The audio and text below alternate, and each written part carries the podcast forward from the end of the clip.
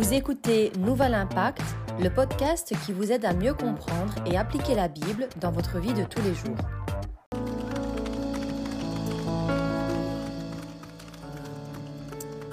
Église, ce matin, je ne sais pas pourquoi vous êtes venus. J'espère que vous n'êtes pas venus assister à un spectacle ce matin. J'espère que vous n'êtes pas venus au cinéma ce matin. Ce lieu est l'église. Moi, en tout cas, je suis venu pour glorifier Dieu. Je suis venu pour lui offrir un culte. Amen. Et la Bible dit approchez-vous de lui avec des louanges, avec la reconnaissance, avec les instruments. Approchez-lui, vous de lui avec des cris de joie. Et ça dit offrez-lui une louange selon l'immensité de sa grandeur. Alors, je ne sais pas quelle est ta vision de Dieu, mais moi, j'adore un Dieu qui est grand. Alors, est-ce qu'on peut lui offrir un culte? Est-ce que je peux entendre le son d'une église qui adore, qui glorifie nom de notre Dieu qui est grand, qui est puissant, qui est au-dessus de tout Seigneur, à toi la louange, à toi l'honneur et la gloire au nom de Jésus. Amen. Et l'église Amen. Alléluia. Vous pouvez vous asseoir, merci.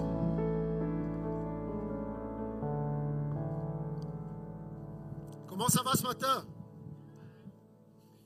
Est-ce que tu peux regarder la personne à côté de toi? Et lui dire tu chantes comme un ange Je ne savais pas que tu chantais comme ça.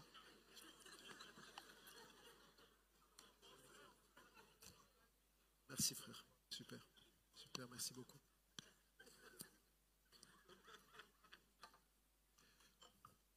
Alors bienvenue à tous, bienvenue à la maison, bienvenue à l'église.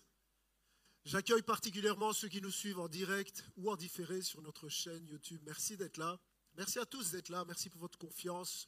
Votre présence nous honore ici à l'église. Bienvenue aussi à ceux qui sont là pour la première fois. Sentez-vous à l'aise dans la maison du Père. Amen. Comme je le disais, l'église, ce n'est pas un lieu, ce n'est pas un endroit, ce n'est pas une salle. L'église, c'est des gens. L'église, c'est vous et c'est moi. Ce matin, c'est la dernière partie de la série Comment ranimer la flamme que j'avais pour Dieu. Et juste avant de démarrer le message, j'aimerais juste faire une petite annonce. Dimanche prochain, dimanche prochain est ce qu'on appelle notre dimanche de la rentrée. Vous savez, les dimanches de rentrée, ok, applaudissez vraiment. Les dimanches de rentrée sont toujours un peu particuliers ici à l'église. C'est des dimanches où on profite de l'occasion pour se recentrer sur qui on est, ce qu'on fait et ce pourquoi on le fait. Les dimanches des rentrées, c'est où on regarde à la vision, mission, valeur de l'Église. On, on, annonce aussi un peu le fonctionnement de l'Église pour l'année à venir. Alors, si vous avez rejoint l'Église, je sais qu'il y a pas mal qui ont rejoint l'Église dans les dernières semaines, les derniers mois. Si vous voulez savoir l'envers du décor, ne manquez pas ça. Dimanche prochain, le dimanche de la rentrée. On était très encouragés durant les mois d'été. Vous savez, habituellement, les mois d'été sont des mois de relâchement des mois où souvent les chrétiens, c'est un peu lourd, on ne sait pas si on va redémarrer le, mois de septembre en forme spirituellement. On était très encouragés de voir durant le mois d'août des records d'affluence, la salle pleine au mois d'août. Oh, je crois qu'on peut glorifier le Seigneur ensemble.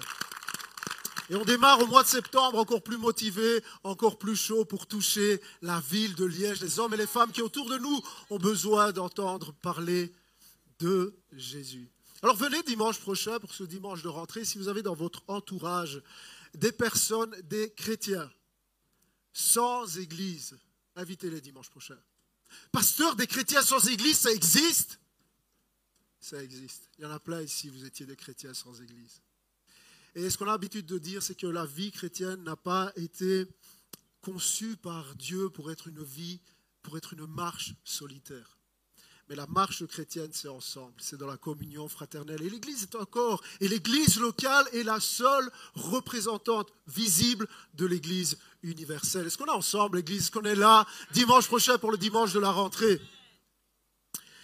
Alors, je suis honoré de joindre ma voix à la voix de Pasteur Tino, Pasteur Alfonso, qui ont démarré cette série Comment ranimer la flamme que j'avais pour Dieu basé sur ce texte qu'on trouve dans le Nouveau Testament, dans l'Apocalypse, au chapitre 2, verset 4, où Jésus parle à l'Église, au travers de la plume de l'apôtre Jean, parle à l'Église d'Éphèse, une église située dans la Turquie moderne. Et Jésus parle littéralement à l'Église, à chacun d'entre nous ce matin. Et il dit, mais ce que j'ai contre toi. Juste ça, c'est fort. Est-ce qu'on t'a déjà dit cette phrase que j'ai contre toi? Ce qui m'énerve chez toi? Ce qui m'énerve chez toi, c'est que tu veux toujours avoir raison. Tu crois avoir toujours raison. Ce qui m'énerve chez toi, c'est que tu n'es jamais content. Ce qui m'énerve chez toi, c'est que tu laisses toujours tes affaires traîner. Je ne parle pas par expérience. Hein. Vous voyez, c'est une chose quand quelqu'un te dit, ton mari, ta femme te dit ce que j'ai contre toi. Mais ça prend toute une autre dimension quand Jésus-Christ, la personne qui t'aime le plus au monde, rempli d'amour et de compassion, pointe le doigt sur ton cœur. Ce que j'ai contre toi, ce que j'ai contre toi, ce que j'ai contre, ce toi à la maison là, c'est que tu as abandonné ton premier amour remarquez les mots que Jésus utilise. Il dit, c'est pas que tu as perdu. Ah, j'ai perdu mon premier amour. C'est pas tu as oublié. C'est tu as abandonné cette notion d'action volontaire.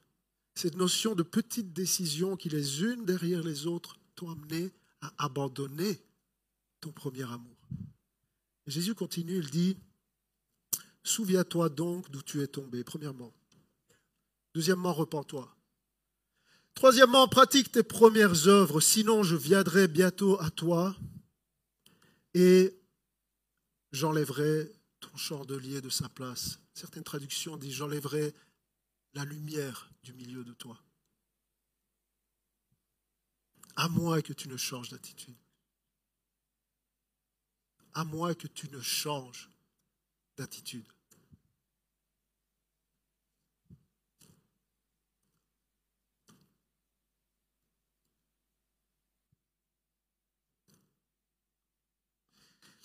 Il y a quelques semaines, Manon s'est procuré ce livre ici à la librairie, ce livre pour enfants.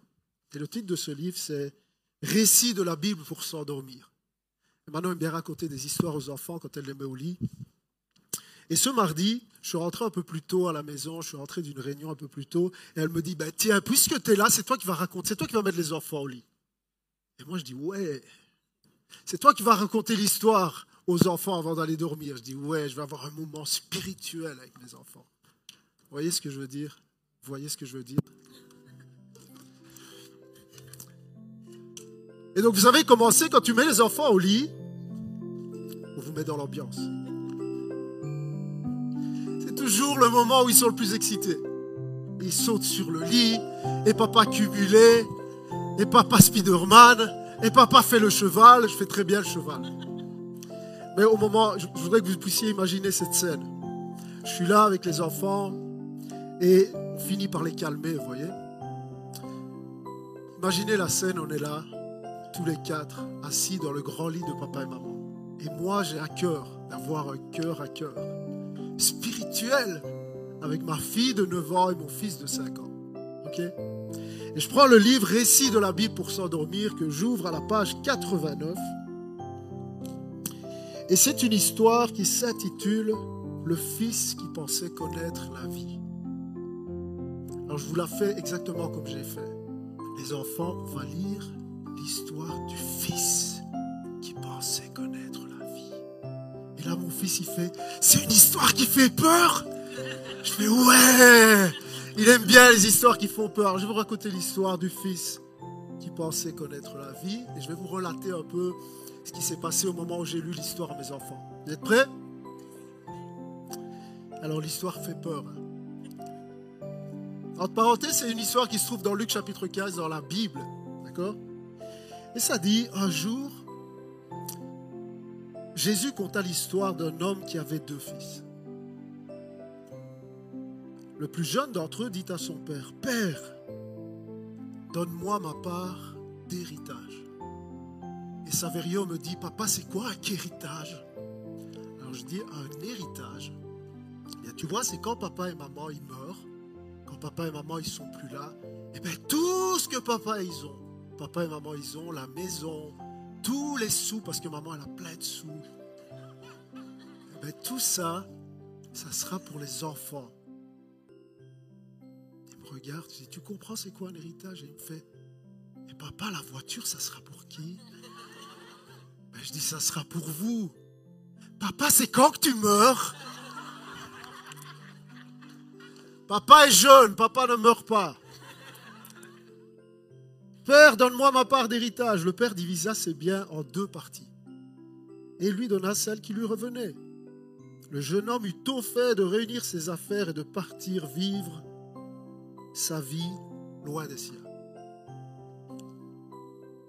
Le jeune homme irréfléchi se mit à dépenser tout l'argent que son père lui avait donné. Il s'achetait tout ce qu'il désirait et faisait tout ce qu'il voulait. Mais au bout d'un certain temps, l'argent manqua. Puis une famine survint sur le pays, le jeune homme se retrouva dépourvu de tout dans la plus grande pauvreté. là, je regarde mes enfants, je les trouve très très attentifs. Je dis, hmm, ils sont touchés dans leur cœur. Puis je continue, ça dit, euh, ce jeune garçon, il rencontra fermier qui lui confia la besogne de nourrir les cochons de son champ. Ce travail étant sous-payé, il restait toujours pauvre et affamé au point qu'il aurait pu se nourrir de la pitance des cochons. À ce moment-là, il réfléchit longuement, il se dit en lui-même, combien de domestiques de mon père mangent à leur faim pendant que je suis là affamé? Je retournerai chez mon père, je lui demanderai de me prendre chez lui comme domestique. Il se leva et partit pour la maison de son père. Là, je vois mon fils, il est concentré, il a les yeux plissés. Je dis, oh, le Saint-Esprit est en train de toucher son cœur, il va bientôt confesser sa vie de débauche, il a 5 ans. Et, et je lui dis, ça va, champion? T'aimes bien l'histoire T'es touché dans ton cœur? Papa, je pourrais avoir ton téléphone quand tu seras mort.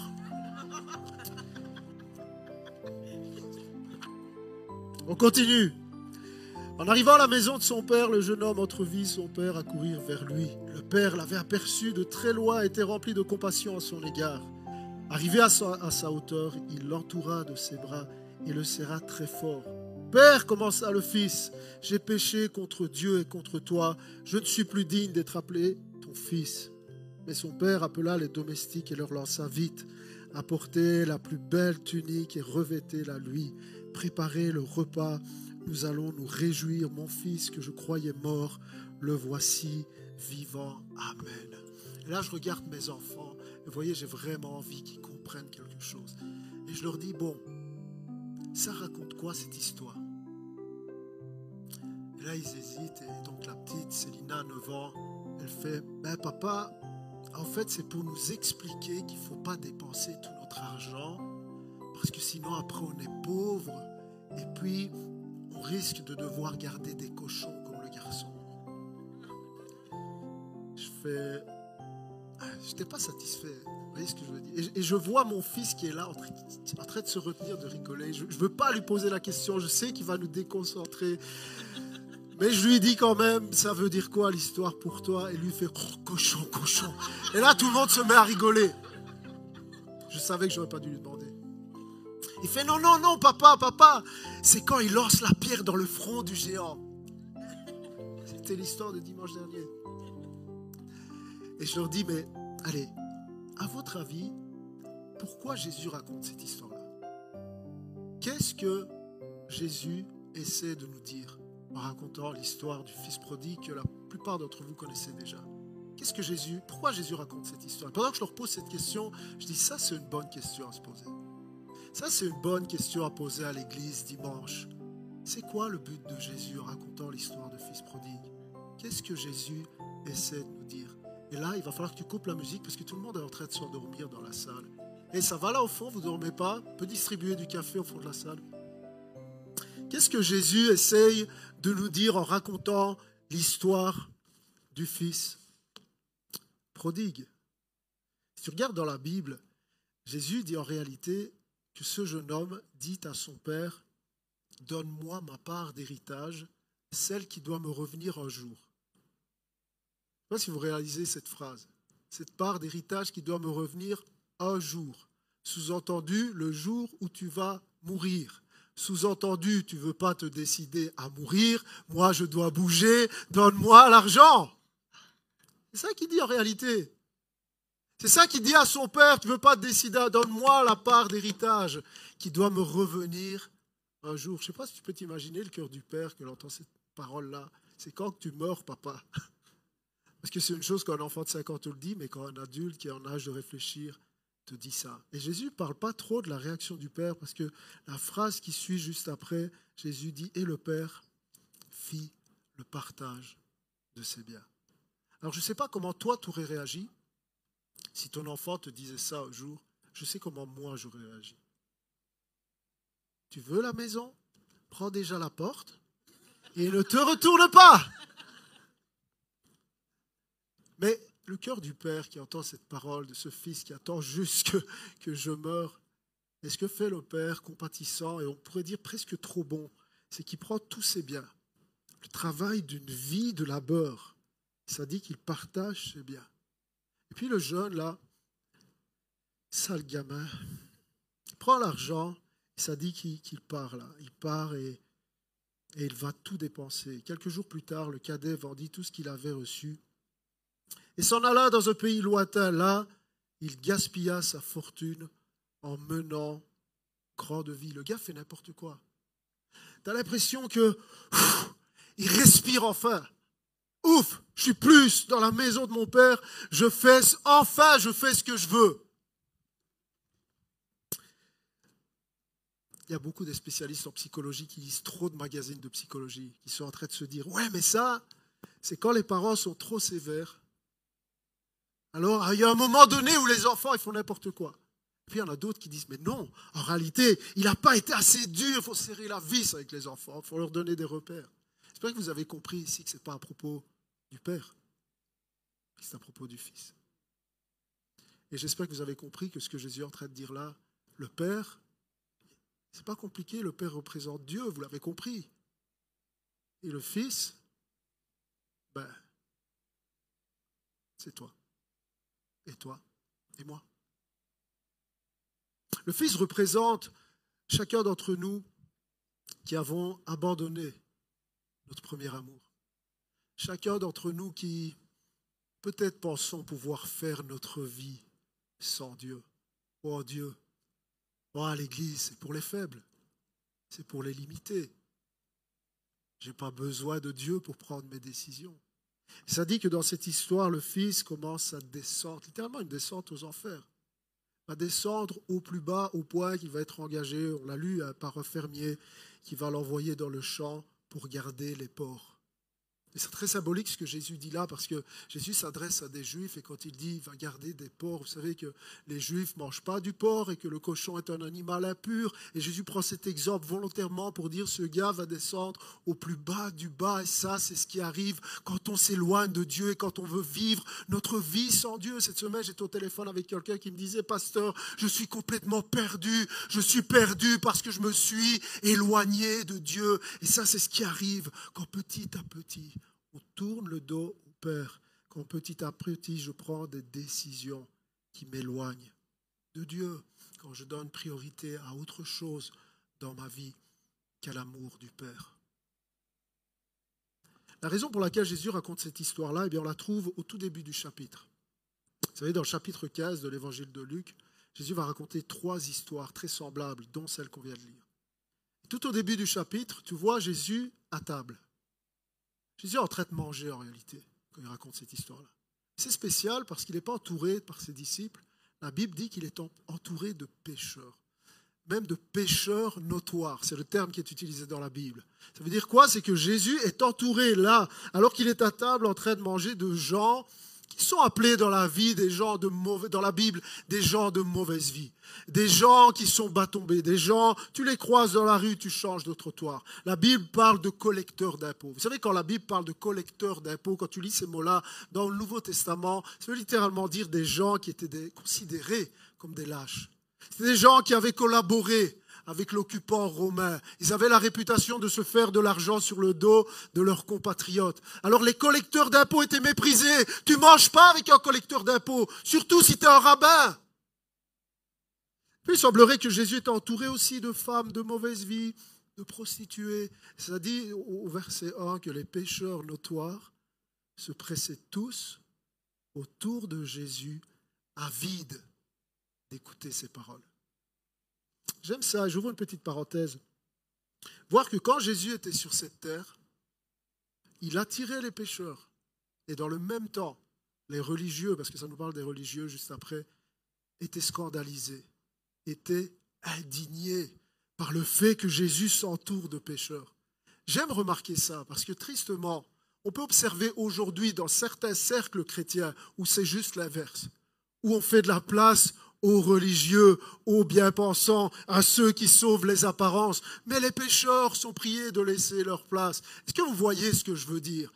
Oh, ça m'est arrivé à un moment donné où j'ai fait n'importe quoi dans ma vie, je me suis éloigné de Dieu. Quand j'ai voulu revenir à l'église, je me souviens avoir reçu un email d'une chère chrétienne qui m'a écrit Hey, on préférait que tu fasses ta vie loin de l'église. Nous, on ne veut pas voir ça. Cette semaine, j'étais au téléphone avec quelqu'un qui me disait, pasteur, je suis tombé bas dans la vie. Et l'église dans laquelle j'étais m'a, littéralement, ils m'ont jugé. Littéralement, alors que j'étais blessé, que j'avais besoin d'être relevé et restauré.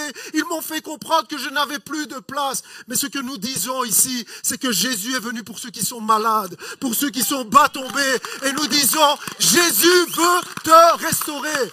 Oh, il veut te relever ce matin. Fixe tes yeux vers celui qui n'a pas honte de toi. Je veux que tu vois ça. Jésus n'a pas honte d'être assis avec ces gens. Il sait que sa réputation va en prendre un coup. Jésus est un maître de la loi. Et il n'est pas en mode, voyez, écoutez les gars, je vous aime bien, mais non, pas, pas, pas devant tout le monde. quoi. J'ai ma réputation. Jésus s'affiche. Et voyez que, vous ne laissez pas distraire, voyez que on a besoin de se souvenir chaque dimanche, alors qu'on se réunit en Église. Et je m'adresse surtout aux chrétiens de longue date. On a besoin de se souvenir que la raison pour laquelle nous avons été attirés par Jésus, et la raison pour laquelle nous sommes attirés par Jésus, ce n'est pas parce qu'on est des gens bien, mais c'est parce qu'on est des pécheurs. C'est les pécheurs qui étaient attirés par Jésus. Ce que Jésus fait, c'est ici, il est en train de nous expliquer qu'il n'y a rien de pire que la religiosité pour t'amener à croire que toi, tu n'as pas besoin. Les autres ont besoin, c'est des pécheurs là. Mais moi, je n'ai pas besoin. La raison pour laquelle je suis attiré par Jésus, ce n'est pas parce que j'étais un pécheur, mais c'est parce que je suis un pécheur. Et Paul dit, je suis le premier des pécheurs. Pas j'étais, je suis. Il y a des pécheurs dans ce lieu? Est-ce que les pécheurs peuvent lever la main bien haut? Est-ce que tu peux lever les deux mains? Si je vois beaucoup de mains, ça veut dire que j'ai bien fait mon travail pour t'amener juste à réaliser à quel point tu as désespérément besoin de la grâce de Dieu. Tu ne peux pas te passer de la grâce de Dieu, peu importe le nombre d'années de vie chrétienne, peu importe ton titre, peu importe qui tu es, ce que tu connais, tu as besoin de la grâce de Dieu juste pour ta prochaine respiration et pour celle d'après. Et pour celle d'après, j'ai besoin, besoin de la grâce de Dieu. Et voyez, moi, je lis l'histoire et Jésus est là en train de, de s'adresser à ces pécheurs est en train de s'adresser aux religieux qui le jugent. Jésus va, va, leur répondre euh, en racontant trois petites histoires. Il va commencer par raconter, vous savez, ce qu'on appelle euh, la parabole de la brebis perdue. Beaucoup d'entre vous connaissez cette histoire-là. Jésus raconte l'histoire d'un berger qui a 100 brebis. Puis quand il rentre le soir d'avoir fait paître son troupeau, il en manque une. Il compte, il recompte, il y a 99 brebis, il en manque une. Et Jésus raconte que ce berger va laisser les 99 brebis, va laisser tout ce qu'il a et va partir à la recherche de cette seule brebis perdue, qui est là dans un trou, qui est peut-être coincée entre deux rochers, mais le berger va tout laisser pour aller chercher cette petite brebis. Et Jésus dit, il y a plus de joie dans le ciel pour un pécheur qui se repent que pour 99 justes qui n'ont pas besoin ou qui croient ne pas avoir besoin de repentance. Et puis Jésus enchaîne directement avec une autre petite histoire, chapitre 15. Lisez ça à la maison. Juste quelques lignes, Jésus raconte l'histoire d'une femme qui avait des pièces d'argent. Et alors qu'elle compte ses pièces d'argent, il en manque une. Et là, ce qu'elle fait, c'est qu'elle va déménager toute sa maison, elle va allumer la lumière, elle va balayer jusqu'à ce qu'elle retrouve cette pièce perdue. Et quand elle l'a retrouvée, elle va appeler ses voisins, ses voisines, sa famille. Réjouissez-vous avec moi. Jésus dit, il y a de la joie parmi les anges du ciel pour un seul pécheur qui se repent, que pour 99 qui n'ont pas besoin de repentance. Et puis directement, Jésus enchaîne avec l'histoire qu'on vient de lire, l'histoire du Fils qui croyait connaître la vie. Et moi, je suis là avec mon livre en face de Savé, c'est Lina qui me regarde avec des grands yeux pour enfin savoir pourquoi Jésus raconte cette histoire. Qu'est-ce que Jésus essaie de nous dire? Et je leur dis simplement, juste, uniquement, Jésus veut juste nous montrer qui est Dieu et comment il agit quand on revient vers lui. C'est ça le propos du chapitre 15. Le chapitre ne se termine pas en disant faites de même. Faites comme Jésus. Ce n'est pas une exhortation à l'action. Jésus raconte ces histoires simplement pour lever le voile sur qui est vraiment Dieu. Jésus est en train de dire Dieu n'est pas comme vous pensez, vous les religieux. Dieu n'est pas comme vous pensez, vous les pécheurs. Voilà qui est Dieu. Il est un berger et il va aller te chercher. Il est semblable à cette femme qui cherche ce qui est précieux et Dieu est semblable à ce Père. Pourquoi Jésus fait ça? Pourquoi Jésus veut absolument nous montrer le cœur du Père? Eh bien parce que Jésus sait très bien que le seul moyen de ranimer la flamme qui est là dans notre cœur, ce n'est pas avec des menaces. Tu vas aller en enfer. Ce n'est pas avec la peur. Ce n'est pas avec du chantage. Ce n'est pas avec des fausses promesses. Tout ira bien si tu deviens chrétien. C'est faux ça. Mais Jésus sait qu'il va ranimer la flamme dans mon, dans mon cœur simplement en me montrant l'amour du Père. Et quand je plonge mes regards dans cet amour profond, dans cette grâce, alors je me laisse conquérir, alors je suis séduit, alors je suis subjugué par l'amour de Dieu. C'est comme ça que je renouvelle l'amour de Dieu à l'intérieur de moi. C'est pas à force de cris, de chants, de lecture de la Bible, mais c'est en plongeant mes regards en disant Seigneur, renouvelle-moi ton amour. Laisse-moi voir que tu es semblable à ce berger qui a quitté sa richesse. Les 99 brebis, son ciel de gloire, ça nous dit qu'il s'est fait pauvre de riche qu'il était, pour venir me chercher, moi, la brebis perdue. Et il y en a ici, vous êtes, vous sauvez les apparences, mais vous savez qu'à l'intérieur de vous, tu es complètement perdu. Et tu as besoin de Dieu. Et Jésus est en train de dire, mais Dieu est semblable à cette femme qui, qui cherche cette pièce et toi, tu es la pièce. Là, dans un coin, éventuellement, une brebis peut retrouver son chemin. Mais une pièce, du métal mort dans un coin sombre, il ne retrouve pas. Et Jésus est en train de dire, Dieu, il est comme cette femme qui va tout déménager. Oh, laisse-moi te dire que Dieu a déménagé l'histoire du monde, que Dieu a traversé les galaxies, les étoiles pour venir naître dans une étable, mourir sur une croix, ressusciter le troisième jour pour te sauver. Puis Jésus dit, Dieu est semblable à ce Père t'attend, les bras grands ouverts, qui ne voit pas le jour où tu vas revenir à lui et il pourra enfin te serrer dans ses bras. Voilà qui est Dieu. Voilà pourquoi Jésus raconte cette histoire-là. Ce matin, si tu veux ranimer la flamme dans ton cœur, il n'y a pas 50 moyens. Cherche pas à aimer Dieu laisse-toi aimer par lui. Laisse-toi séduire par l'amour de Dieu. Laisse son amour être renouvelé à l'intérieur de toi. Et ce que ça va produire, c'est que ce feu, cette passion pour Jésus va être renouvelé à l'intérieur de toi. Et ce que je voudrais faire maintenant, c'est juste interrompre mon message quelques minutes, afin de donner la possibilité à beaucoup qui sont là parmi nous et qui disent, mais cette brebis perdue, c'est moi. Cet enfant qui a tourné le dos à son père, c'est moi. Oh, je continue à aller à l'église, mais de là dans mon cœur, toutes sortes de décisions qui m'ont amené à être loin de Dieu en réalité. Laisse-toi toucher par l'amour de Dieu. Est-ce qu'on peut juste fermer les yeux, rester assis?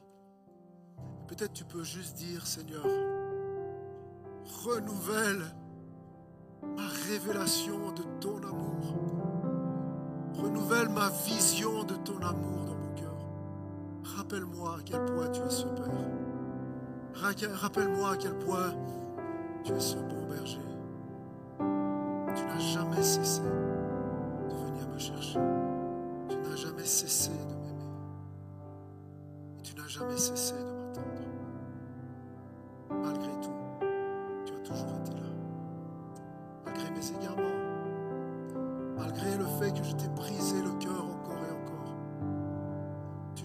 nécessaire de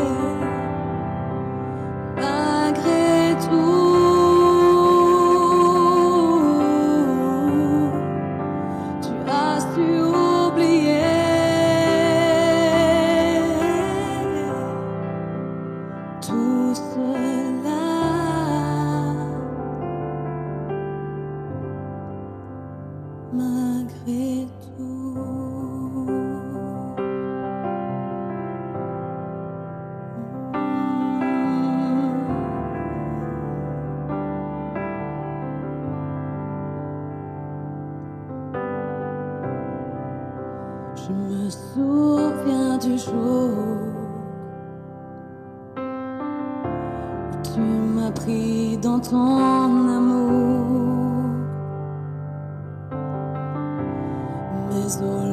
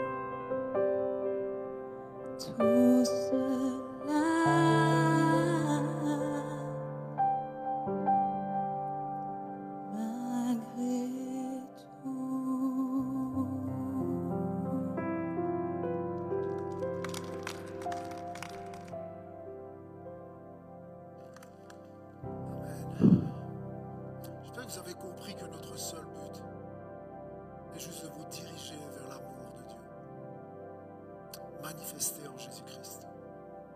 La façon dont Dieu exprime son amour, c'est par Jésus-Christ. Voici en quoi Dieu prouve son amour envers nous, parce que lorsque nous étions encore des pécheurs, Christ est mort pour nous. Jésus va dire, si tu veux renouveler ce feu du premier amour, eh bien, il y a trois étapes qu'on va regarder et se rappeler ensemble. Premièrement, souviens-toi d'où tu es tombé. Deuxièmement, repens-toi. Et troisièmement, pratique tes premières œuvres. Souviens-toi. Ce gars est parti, il a pris son héritage. Il est là en train de nourrir les cochons. Et la chose qui déclenche son retour vers son père, c'est qu'il se souvient. Il se souvient. Souviens-toi. Il se mit à réfléchir sur lui-même et se dit, tous les ouvriers de mon père peuvent manger autant qu'ils veulent. Il se souvient. Alors que moi, je suis ici à mourir de faim. Tu vois, si tu as quelque chose à faire, c'est renouveler ta vision de l'amour de Dieu et c'est te souvenir. Te souvenir de ce temps où tu as découvert la grâce de Dieu. Te souvenir de ce jour où tu as pris ton baptême. Te souvenir de ce temps où, quand tu as découvert l'amour de Dieu, tu n'avais juste qu'une envie, c'était d'en parler à tout le monde autour de toi.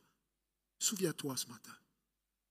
Souviens-toi quand tu ne savais rien faire d'autre que de chanter des louanges de Dieu. Souviens-toi quand tu courais à la prière, quand tu courais à l'étude biblique, quand tu courais au pied de Jésus alors que tu réalisais que tu étais un pécheur. Souviens-toi.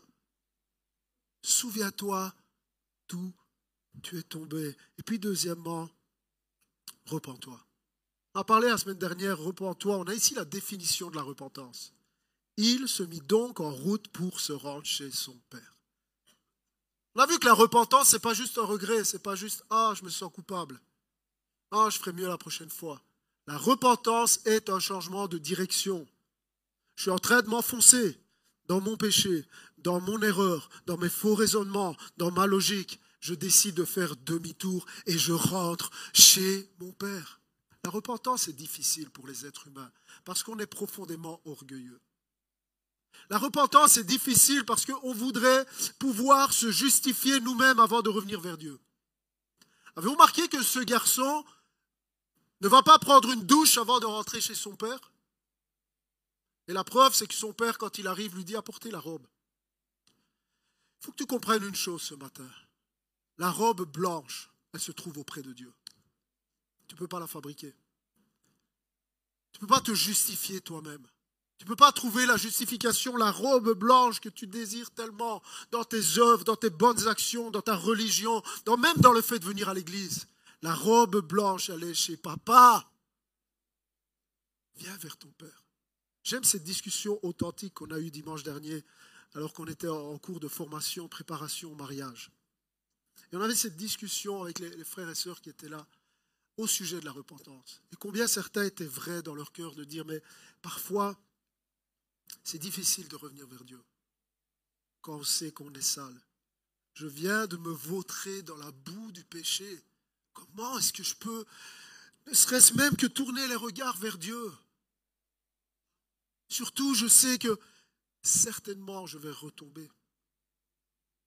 Comment je peux juste imaginer pouvoir m'approcher d'un Dieu saint, d'un Dieu glorieux voyez, ça c'est le mensonge du diable. Il faudrait t'amener à croire que tu n'es pas assez bien. C'est trop tard. C'est trop loin. C'est trop grave. Dieu ne peut pas t'accepter. Mais regardez la réaction du fils prodigue. Il est là, il est rempli de boue. Il sent le cochon. Il va vers son père. Je ne suis plus digne, mais regardez le père, j'aime ça. Il le prend dans ses bras. Oh, il n'a pas peur. Il n'est pas en train de lui dire, mais tu sens mauvais. Va d'abord te laver. Comment oses-tu, toi qui es impur? Et pour les juifs, il est impur, il vient toucher des cochons. Mais son père le serre dans tes bras. J'aimerais te dire, quand tu t'approches de Dieu, alors que tu es rempli de ton péché, jette-toi dans les bras de ton père parce qu'il va te pardonner, il va t'accueillir ce matin. Oh, reviens vers lui, souviens-toi, repens-toi et puis pratique tes premières œuvres. J'étais interrogé par ce conseil de Jésus, parce que vous voyez, quand tu as perdu ton premier amour, ce qu'on pourrait avoir tendance à penser, c'est de dire, mais d'abord viens, assieds-toi, reste tranquille, reste dans ton coin, règle les choses, et puis tu te mettras à l'action. Mais Jésus dit, pratique tes premières œuvres. Mets-toi en route, reviens au moyen de grâce, reviens au service. Reviens à la lecture de la Bible. Reviens à la prière. Mets-toi en marche. Parce que c'est comme ça. C'est un des trois éléments clés pour te permettre de retrouver le feu du premier amour. Combien ont envie de retomber amoureux de Jésus ce matin? Combien ont envie de dire, mais je veux retrouver la passion que j'avais, oh, je me souviens, je veux retrouver. Jésus dit, reprends-toi, souviens-toi, pratique tes premières œuvres. Vous voyez ce qui se passe? Quand on apprend à rouler en vélo,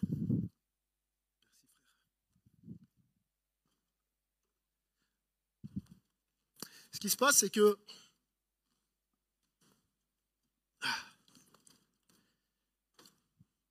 on veut avoir l'équilibre. Vous voyez ce que je veux dire? Et donc, tu apprends à rouler en vélo, tu es...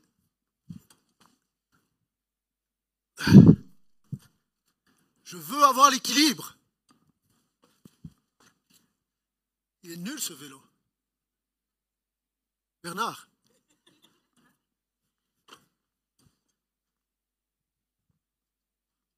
Ah, elle est nulle cette église.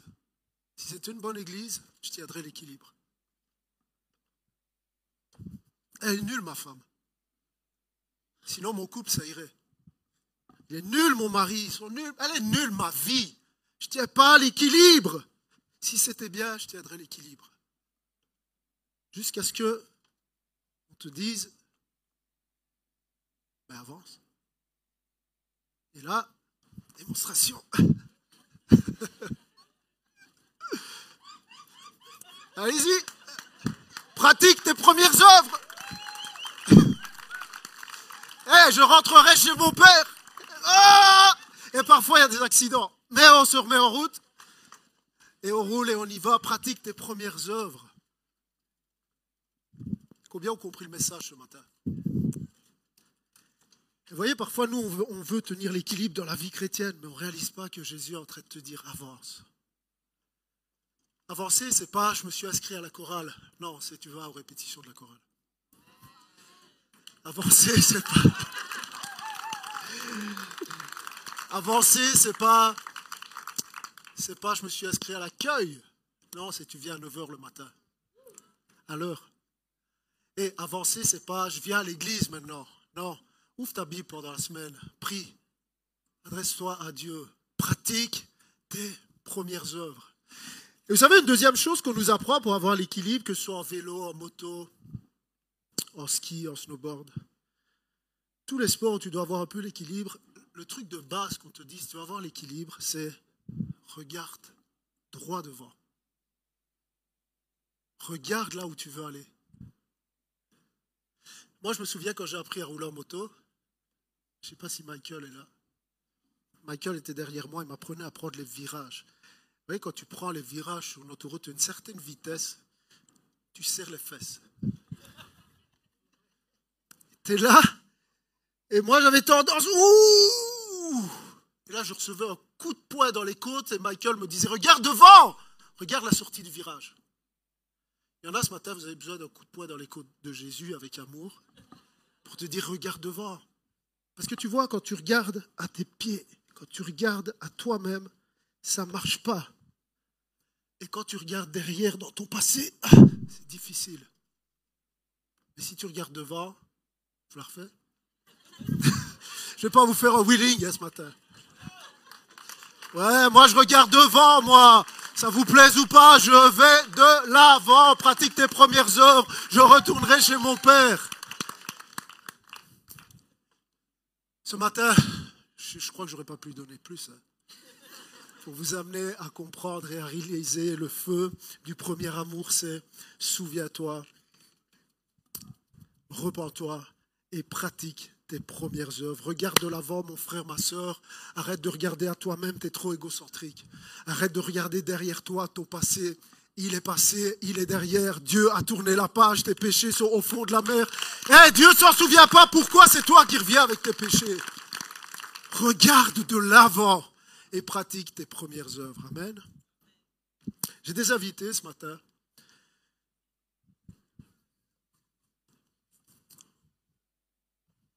On va terminer.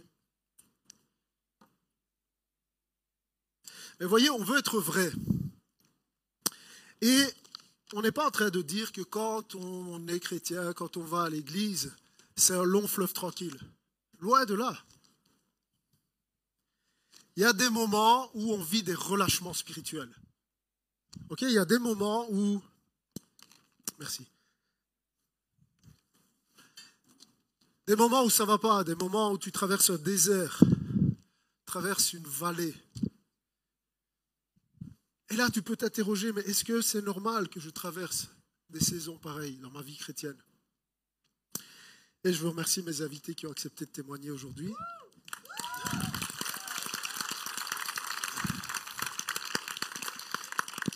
Émilie, Héloïse, François, leur honneur aux dames. À commencer par toi, Émilie.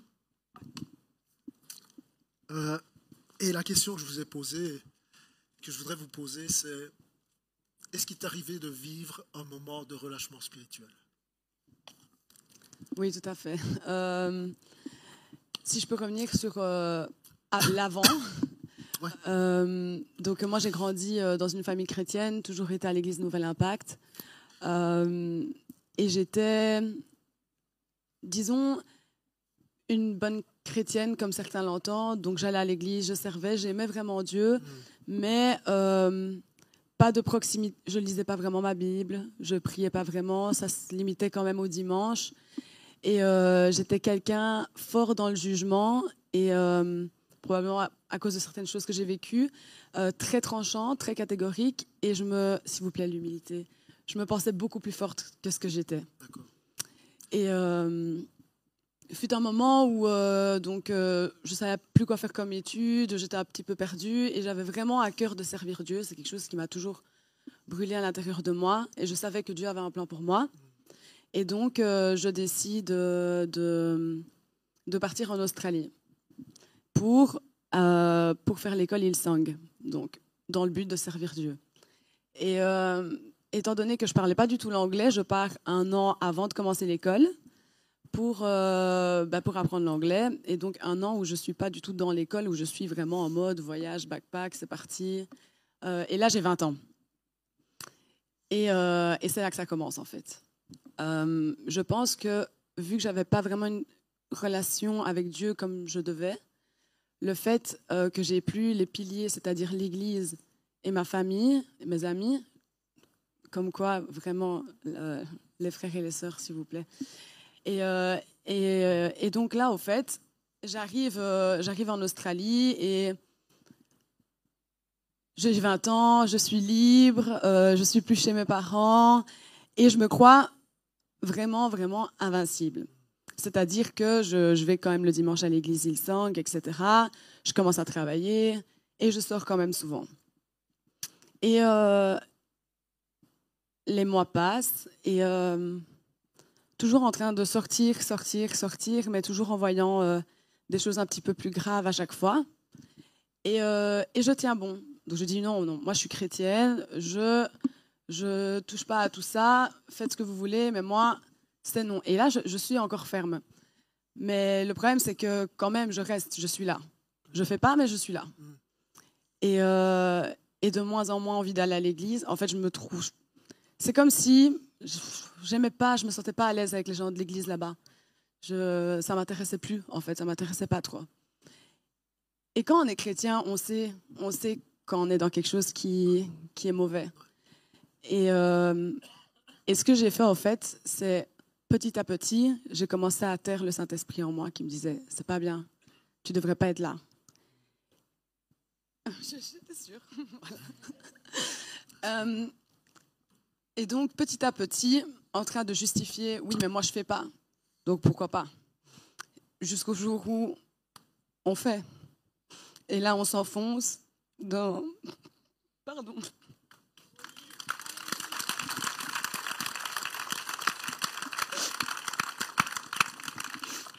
Et donc là, on commence à s'enfoncer dans, dans, une débauche de plus en plus profonde. Et les choses qui nous choquaient avant, on commence à les faire et ça nous choque même plus. Et, euh, et on arrive, j'arrivais même plus, par exemple, quand, quand ma famille m'appelait, euh, je, je répondais pas, je voyais l'appel, je répondais pas et je rappelais pas après parce que j'avais pas envie de ce rappel au fait. J'avais tué le Saint-Esprit et je savais ce que mes parents allaient me dire, j'avais pas envie de l'entendre parce que eux ressentaient aussi cet éloignement. Et, euh, et donc, euh, je me suis complètement laissée aller, mise avec un garçon qui est allé en prison. Euh, vraiment, j'ai été au plus bas, au plus bas, et j'ai fait des choses que j'aurais dit jamais de ma vie. si on m'avait demandé, j'aurais dit jamais de ma vie. Et je l'ai fait. Merci pour ta, vulnérabilité. Euh, en t'entendant parler, j'ai vraiment l'impression de réentendre l'histoire de ce fils dont on vient de parler, qui croyait connaître la vie, qui s'est enfoncé, enfoncé, enfoncé. Est-ce que tu peux nous dire, mais qu'est-ce qui a déclenché ton retour vers Dieu? Euh, Donc, comme je disais, j'avais vraiment tué le Saint-Esprit. Et, euh, et je, en fait, je voulais plus l'entendre. Et parfois, moi, je suis pas pour tout ce qui est mystique, etc. Mais quand Dieu te parle, tu le sais. Et, euh, et donc il y a eu cette nuit où, euh, où en fait j'ai, eu, ça a vraiment été le déclic. J'ai vraiment eu un songe en fait. Et euh, en fait j'étais dans un train et euh, je revoyais toute ma vie. Et le train montait vraiment des images magnifiques. Donc je me voyais toute petite. Une fois où j'étais à l'église, ah oui, toute seule, j'étais descendue à l'église pour prier, pour être avec Dieu. je me voyais chanter depuis que je suis enfant, faire les pièces de théâtre. Je me voyais sur le lit avec papa qui racontait les histoires. Et alors, je me vois grandir, servir, euh, de, venir, aller, commencer à chanter dans la louange, etc. Et le train monte, monte, et c'est vraiment des, images qui, qui m'émeuvent. Et puis, il continue à monter, et là, je, je vois comme le futur que, que, Dieu a pour moi, dans le sens où je sais que Dieu a un plan pour ma vie. Et là, je le vois, donc je me vois chanter, je vois des gens, mais un nombre de gens incroyables, et je vois que je sers Dieu, je vois que je vis pour Dieu, tout ce que j'ai toujours voulu. Euh, jusqu'au moment où d'un coup, le train s'arrête et là, il commence à descendre. Vraiment comme s'il descendait en enfer. Et là, je vois ma vie actuelle et je vois tout ce que je suis en train de faire. Et se voir, c'est pas pareil. Hmm. Honnêtement, quand tu es dedans, tu t'aveugles. Mais se voir, c'est pas du tout la même chose. Et là, je me vois faire tout ce que je fais et je vois l'autre futur possible pour moi où vraiment je m'enfonce encore plus, je m'éloigne totalement de Dieu, je veux plus rien savoir. Et là, je, finis, je finis en enfer. Et je me suis réveillée en pleurs. J'ai appelé mon papa, je, lui en ai parlé. Je pense que ça a dû le toucher. En même temps, il était content que Dieu m'ait mis un petit hypercute. Euh, mais en fait, en fait c'est à ce moment-là que j'ai réalisé à quel point j'étais loin. Parce que quand c'est, comme tu disais, pas à pas, petit à petit, en fait, on se rend pas, se rend pas toujours compte à quel point on se dit un petit peu, ok, c'est pas grave. Et à un moment donné, on ne sait plus à quel point on est tombé, à quel point on est très très profond. Souviens-toi. C'est vraiment ça, le Seigneur t'a amené à te souvenir de, ce que tu as vécu avec lui. Euh, ce rêve-là, ça t'a amené à, dire non à certaines choses, à renoncer à certaines choses et à revenir vers Dieu. Après, ça c'est, honnêtement, ça a pris du temps. Genre, ça, ça s'est pas fait en une fois. Euh, parce que j'étais toujours là-bas, toujours avec les mêmes fréquentations, toujours avec les mêmes personnes qui faisaient les mêmes choses.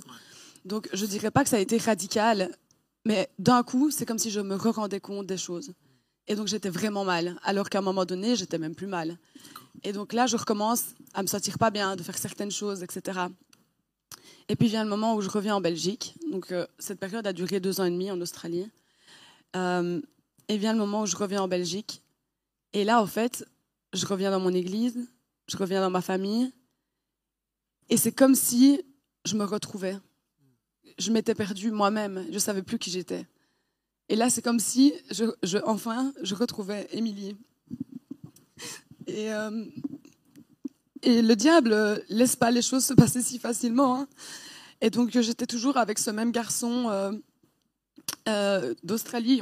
Il était à Paris et j'étais ici. Et, euh, et lui n'était pas du tout chrétien, était dans toute cette débauche, etc. Et euh, la vraie moi, vraiment, était, était, voulait revenir vraiment. Et j'avais toujours cette personne qui, qui tirait pour pas que je revienne totalement. Alors oui, il y avait un réel changement dans ma vie, mais il y avait toujours ce truc qui, qui, tentait de continuer à m'éloigner de Dieu. Et avec le recul, je me rends vraiment compte de la main du diable qui me tire le t-shirt vraiment. Et, euh, après ça, honnêtement, le combat que j'ai eu le, plus dur à, mener, c'est vraiment euh, les remords. Parce que je connais, je connais la grâce, je connaissais la grâce et j'en ai jamais douté. Et je savais que Dieu me pardonnait. Mais premièrement, j'arrivais pas à me pardonner. Et, euh, et deuxièmement, j'estimais que c'était trop facile de revenir vers Dieu quand ça va pas et quand ça va bien, en fait, il y a personne. Et donc, euh, c'est vraiment un combat que j'ai eu vraiment à mener euh, pour pouvoir vraiment me pardonner. En fait, Dieu m'avait déjà pardonné. Le plus gros du travail, c'était que moi, j'y arrive. Donc voilà. Merci.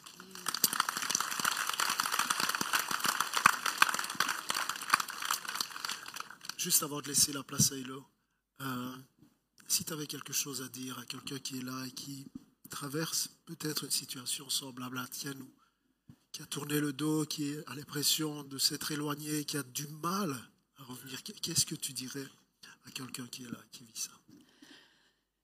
Euh, je dirais que Dieu t'attend et ne tarde pas parce que plus tu attends, plus tu t'enfonces.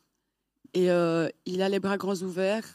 Et je dirais, ne laisse pas le diable se servir de tes remords et de ta culpabilité mm. pour ne pas revenir. Amen. Vraiment, ce serait la pire erreur que tu puisses faire. Il t'attend, il est là et c'est juste à toi de, de courir dans ses bras. Amen. Amen. Merci. Merci.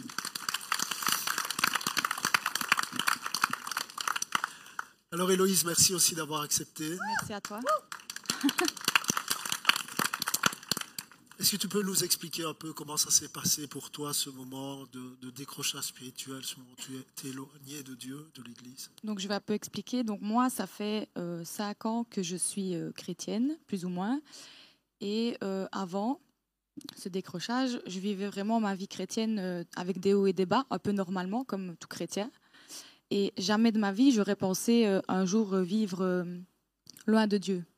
Depuis que je l'ai rencontré, jamais de ma vie, j'aurais cru vivre loin de lui. Et euh, un jour, en 2020, j'ai commencé une dépression pendant moins d'un an. Et à ce moment-là, je me suis vraiment éloignée de lui, de lui et c'est moi, qui, moi qui ai pris cette décision en fait, il y avait un trop plein en moi et j'ai vraiment dû m'éloigner. Enfin, je, l'ai mis de côté, en fait. Hmm. C'est moi qui l'ai mis de côté pour euh, vivre pleinement ma dépression parce que je me confortais dans, dans ça. Et je, l'ai vraiment mis de côté. Je n'ai pas perdu la foi parce que quand c'est en toi, c'est en toi. Christ vit en toi pour toujours. Mais je l'ai mis moi de côté. Donc je ne l'écoutais plus et je n'avais plus du tout, je ne sentais plus sa présence dans ma vie. Euh, durant cette période, euh, c'est intéressant ce que tu dis quand tu dis que cette foi, elle, était quand même là. Même si tu étais en train de l'étouffer, c'était là. Comment, comment est-ce que tu vivais ta foi euh, concrètement dans cette période-là où tu as mis Dieu de côté? Ben En fait, je ne la vivais pas du tout. Je ne priais pas, je ne lui parlais pas, je l'ai vraiment mis de côté. Mais en fait, tous les jours de ma vie, je, savais qu'il était là quand même. Mmh, mmh mais je l'ai vraiment mis de côté, donc je, ne, je, ne, vivais plus du tout ma vie de chrétienne, en fait. Vraiment plus. Euh, qu'est-ce qui a enclenché le retour Alors que tu es là, tu es un peu dans, dans, ce trou finalement, où tu te confortes dans, dans ta souffrance, c'est ce que tu es en train de dire. Qu'est-ce qui a fait que tout d'un coup tu t'es réveillé un matin? Est-ce que c'est comme ça que ça s'est passé? Tu t'es réveillé un matin, ça va mieux, euh, j'en viens à Dieu? Et en fait, pendant cette période-là, justement, moi je ne venais plus à l'église parce que déjà c'était en. Confinement, tout ça. ouais, pendant le confinement. Et quand ça a commencé à revenir euh, en, présentiel, je ne venais plus non plus. Donc je me suis vraiment éloignée aussi de tous mes frères et sœurs. Et euh, un jour, j'en ai vraiment. Enfin, un jour, ben, je me suis réveillée et euh, j'ai eu le déclic. Je me suis dit euh, que c'était plus possible. En fait, sa présence me manquait vraiment. Et j'ai décidé de revenir à l'église. Et ce qui m'a vraiment aidé euh, à recevoir son amour de nouveau, c'est vraiment la communion fraternelle. Mm. Moi, ça a vraiment été un déclic et c'est vraiment le tournant de ma vie. J'ai vraiment voulu, en fait, revenir à Dieu comme une nouvelle personne, totalement renouvelée. Je voulais vraiment laisser, même si j'étais déjà née de nouveau, je me suis baptisée, etc. Mais c'était, je voulais vraiment revenir et effacer tout, tout ce qu'il y avait avant, même ma vie chrétienne avant. Mais je voulais vraiment revenir, revenir euh, à nouveau, en fait, comme vraiment un nouveau-né. Et euh, je suis revenue à l'église, j'ai rencontré de nouvelles personnes et j'ai vraiment ressenti de nouveau son amour.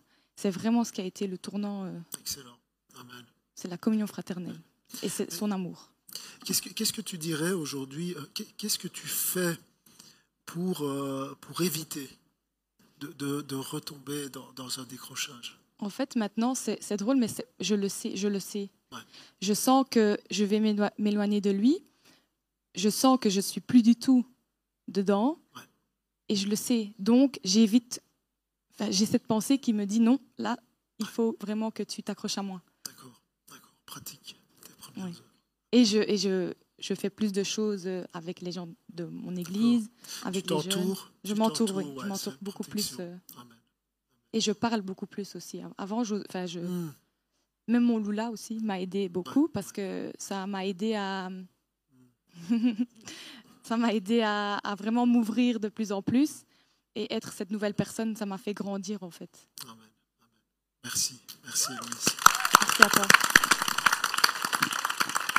Si je peux juste revenir sur le fait, euh, pour pas retomber, je pense que ça arrive tellement petit à petit que pour moi, la chose la plus importante, c'est de prendre un temps, peut-être même défini dans le calendrier, mm.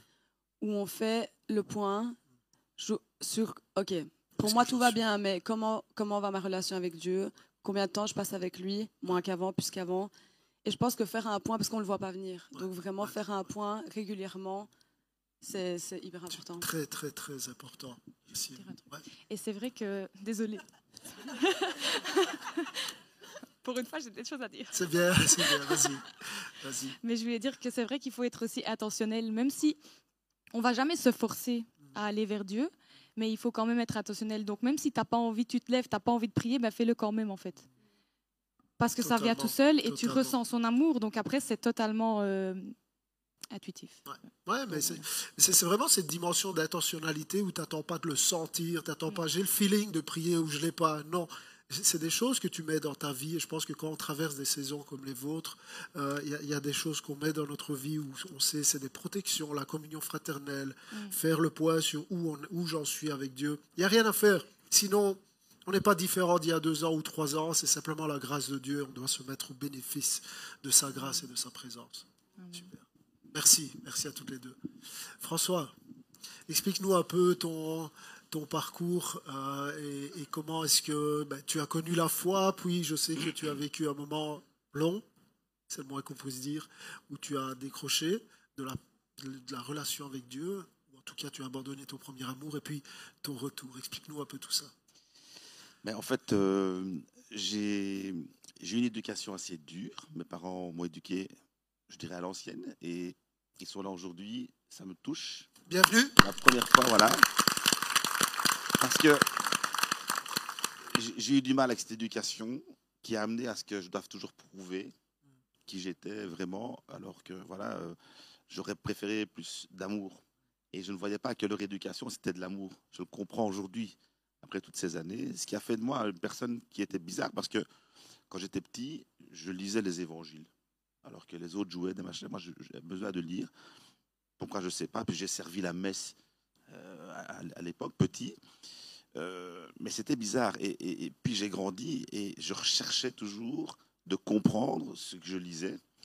J'ai croisé des gens, parfois, on habitait à Sainte-Marguerite, euh, près de l'ancienne église, et j'ai croisé des gens de l'église.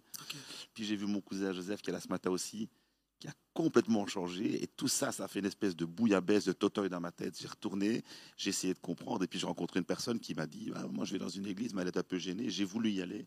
Et là, ça est parti. Ça a commencé, j'ai vraiment été touché euh, par la grâce. C'était fabuleux. Je me suis retrouvé aussi euh, dans un groupe de jeunes, s'appelait l'Oasis à l'époque, qui est un peu l'équivalent de ce qu'on vit ici. Bah, c'était un peu plus petit, c'était à l'église d'Aleur. Et, puis, il y a eu un truc formidable. J'ai acheté un bouquin, 1000 accords de guitare. Et je ne sais plus, allez, 15 jours, 3 semaines, je grattais dans le groupe de jeunes. Puis parfois à la chorale de l'église, j'étais touché, c'était un truc phénoménal. quoi. Alors là, par contre, j'ai commencé à dévorer les écritures, j'ai pris mon baptême, j'étais complètement à 300% là-dedans. Et comme tu l'as dit, euh, j'avais ce besoin d'en parler à tout le monde, de le crier haut et fort, de partager. Parfois, on dérange un peu quand on partage notre foi, euh, mais c'est plus fort que nous. Mm. Euh, on, respire ça. Voilà. Euh, et puis après cette époque, j'avais toujours ce mélange de chercher à montrer, chercher à, à prouver que finalement j'avais de la valeur. Et donc, euh, je suis rentré euh, dans une vie professionnelle à la banque euh, où j'ai pris des responsabilités très vite. Et je suis devenu indépendant. Et donc, ça a été des réunions, des réunions, des trucs qui se terminent par des restos pas possibles, des sorties. Et petit à petit, j'ai envie de dire que l'ennemi ne vient pas te reprendre directement. Il enlève tuile par tuile jusqu'au moment où le toit n'a plus de tuile et l'eau tombe. Et, c'est ce qui s'est passé progressivement. Bon, j'ai pas perdu la foi. Mais j'étais conscient que je ne pratiquais plus. Je savais que mon père, je ne, je ne, lui parlais plus. Sauf dans la détresse quand j'étais triste. Parce qu'il n'y a rien à faire. Quand tu quand as l'amour de tes parents, l'amour de ton père, et puis que tu fais ton propre chemin, comme le fils prodigue, tu sais très bien au fond. Tu as connu l'amour du père et tu sais très bien que tu ne prends pas le bon chemin. C'est bien ça. Hein. Voilà. Euh, et donc, on est heureux parce que j'ai réussi à montrer qui j'étais. Je suis devenu un directeur important. J'ai fait une belle maison, des trucs, des beaux enfants, magnifique. Une vie euh, d'image, de bling bling. J'ai toujours couru après l'image. J'ai voulu prouver que j'avais réussi sans aide. Ben, ça n'aboutit à rien. Rien. Donc ça, il m'a fallu longtemps pour le comprendre. Et ma foi, pendant ce temps-là, c'est comme un déménagement. C'est-à-dire que quand on déménage, on fait des caisses. Et puis on fait le tri, on dit bah, ça je jette, plus besoin, ça je vais emballer, c'est pour au cas où, et ça j'en ai besoin dès qu'on emménage, la vaisselle, le truc. Et donc la fois, ben, je l'ai emballé comme ça, et puis je l'ai mis dans une caisse. Je ne l'ai pas acheté. Mais après, ben, je l'ai mise en dessous de 1, 2, 3, 4, 10, 15 caisses. Mais elle était toujours là. Et puis il y a eu un jour, ben, il a fallu enlever toutes ces caisses-là et reprendre la caisse où il y avait la foi. Elle est revenue. Comment? Ben, Dieu est venu me rechercher. Donc, on a l'image du fils prodigue et j'ai adoré l'image. Il faut avancer, on doit y aller. Oui. Mais je crois qu'à peine on fait un minuscule pas, si petit soit-il, j'ai l'impression que Dieu nous aime tellement hmm. que lui, il fait encore un pas plus grand. Parce que dans l'histoire, je me demande si le père ne court pas vers son fils aussi. Il faudrait que je relise, mais j'ai l'impression. Et j'ai l'impression que c'est ce qu'il a fait avec moi. Je me suis englouti dans un mariage qui a duré 15 ans, où j'ai ma vie, Axel, mais où de nouveau, je transpirais par l'image. Je voulais montrer, montrer, montrer. J'étais éloigné. Et puis un jour, j'ai l'impression aussi, comme une araignée. Vous avez une araignée dans votre maison et elle fait une toile. Et puis euh, vous enlevez cette toile d'araignée, vous allez travailler le lendemain ou le soir, vous revenez et il y a de nouveau cette toile. Et puis vous l'enlevez. Et vous revenez, il y a la toile, au même endroit, toujours. Jusqu'au jour où on se prend les cheveux, euh, ça, c'est énervant. Euh, voilà. Et on l'enlève tous les jours. Et puis aujourd'hui, vous, vous avez invité 30 personnes chez vous. Et vous vous dites, mais si je laisse l'araignée, elle va mourir.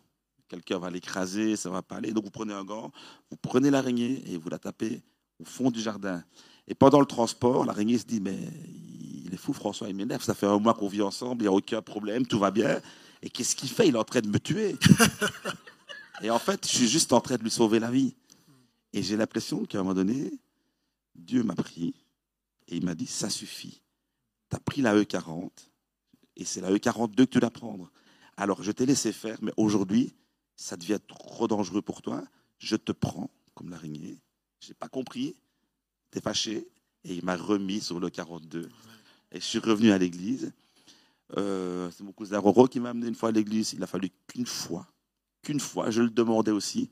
Et c'est reparti. Et voilà. Et pour me prémunir, parce que tu vas me poser la question. Ben, j'ai découvert un truc génial. C'est, je lisais beaucoup la Bible avant. D'ailleurs, ma Bible Louis II était pleine de fluo, pleine d'écriture. Je l'ai toujours. Euh, ben, elle est restée dans la caisse pendant 20 ans, je crois. Et puis euh, aujourd'hui, ben, j'ai l'app. J'invite vraiment à l'utiliser l'app parce que je sais qu'on aime aussi la Bible papier et il faut aussi l'utiliser pour mettre ses notes, etc. Mais dans l'app, il y a un truc qui est génial, c'est les partages comme ça, euh, les petites phrases, les petits cœurs, les, likes, les petits mots qu'on peut partager ou lire chez les autres moi, je trouve ça top, ça m'aide beaucoup. Et j'ai repris un plan de lecture d'un an que j'ai terminé l'année passée. Et j'ai recommencé un autre maintenant. Euh, et j'aimerais bien lire tout autant jusqu'à la fin de ma vie. Parce que j'estime que c'est la discipline qui va me maintenir et ne plus me faire rechuter dans l'image. Et pour conclure, euh, j'espère pas être trop long, pour conclure, euh, ouais, j'ai compris aussi un truc qui est important, c'est l'hygiène de vie, le sommeil, parce que j'ai l'impression aujourd'hui, j'ai compris, je ne suis jamais qu'un instrument. Je suis là pourquoi Pas pour Belfius, pas pour mes enfants. Je suis là pour faire transparaître Jésus au travers au travers de moi.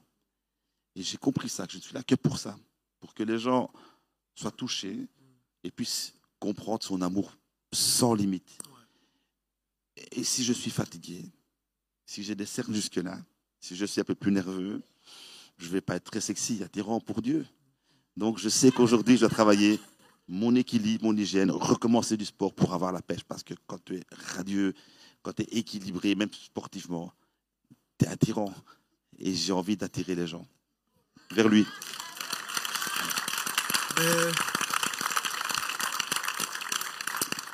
Tu es un très bel homme, hein, François. Ah, merci. Mais ce, que, mais ce que je veux dire, c'est qu'en réalité, c'est très très profond ce que tu dis. Et, j'aime bien aussi cette dimension où tu dis que Dieu est venu te chercher. C'est pour ça que Jésus prend la peine de raconter l'histoire du fils prodigue, mais aussi l'histoire de la brebis perdue. La brebis, c'est pas elle qui est allée, c'est le brebis, c'est le berger qui est allé. Moi, je crois que au milieu de nous ce matin, il y en a beaucoup, vous êtes là parce que Dieu vous cherche.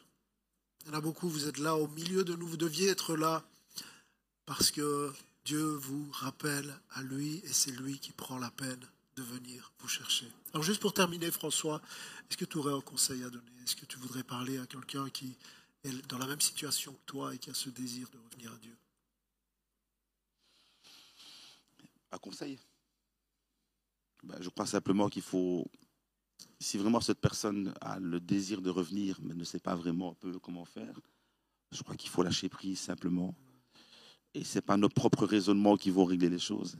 C'est de la confiance. C'est vraiment comme le bébé qui ne cherche pas à comprendre comment il va être nourri. Il va être nourri. Et donc, euh, voilà, j'invite vraiment les personnes qui sont dans le doute, qui veulent revenir, qui ne savent, qui ne savent pas, de prier. Prier, prier. De ne pas attendre la réponse qu'on voudrait avoir. Parce que Dieu répond toujours, mais à sa manière. Et au moment où il le décide. Ouais, tellement. Voilà. Tellement. Super. Est-ce qu'on peut les remercier? Merci à tous les trois. Merci beaucoup. Amen. On va terminer là. Et je voudrais vous donner la possibilité de, revenir vers Dieu. C'est le dernier message, comment renouveler la flamme que j'avais pour Dieu. Et c'est le moment pour toi. C'est le moment de revenir vers Dieu. Je me demandais de vous lever. On va avoir un temps de louange ensemble et on va remercier le Seigneur.